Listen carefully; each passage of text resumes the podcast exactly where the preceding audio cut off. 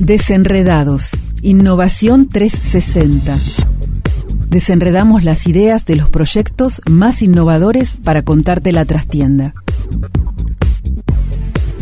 Soy Diana Fernández, ingeniera agrónoma. Trabajo como extensionista en la Agencia de Extensión Rural INTA Valle Medio.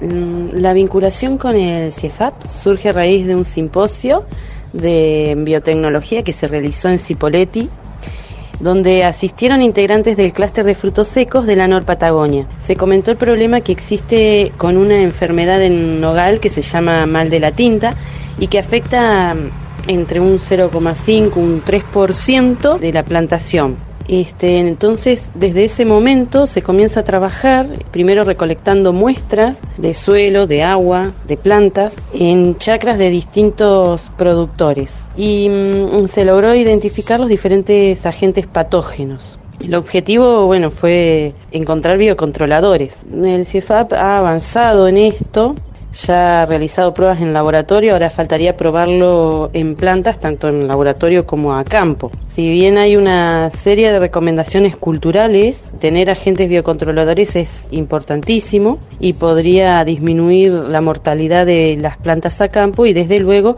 tener una plantación pareja y bueno, y sabiendo que, que, el mundo está empezando a girar hacia otra forma de producción y de controlar plagas y enfermedades, ¿no? pensando en la agroecología y, y otras cosas. Los productores se muestran interesados y esperan que se siga avanzando en la investigación. Aprovecho también la oportunidad para agradecer a las personas que trabajan en el CIEFAP y particularmente a Ariel Marfetán y a Laura Vélez por, por la predisposición que tuvieron con el sector de frutos secos. Ya sea vinieron acá, atendieron la necesidad y bueno, siguen trabajando en la temática y desde ya que, que, esperamos que se generen otros proyectos con el CIEFAP, con biocontroladores, ya sea con patógenos de suelo en otros frutos secos, como también sería muy interesante trabajar con biocontroladores para el control de una enfermedad que es muy importante en nogal, que se llama peste negra o bacteriosis, y que es causado por una bacteria que es, es Santomona arborícola, en este caso, bueno, Patoar juglandis.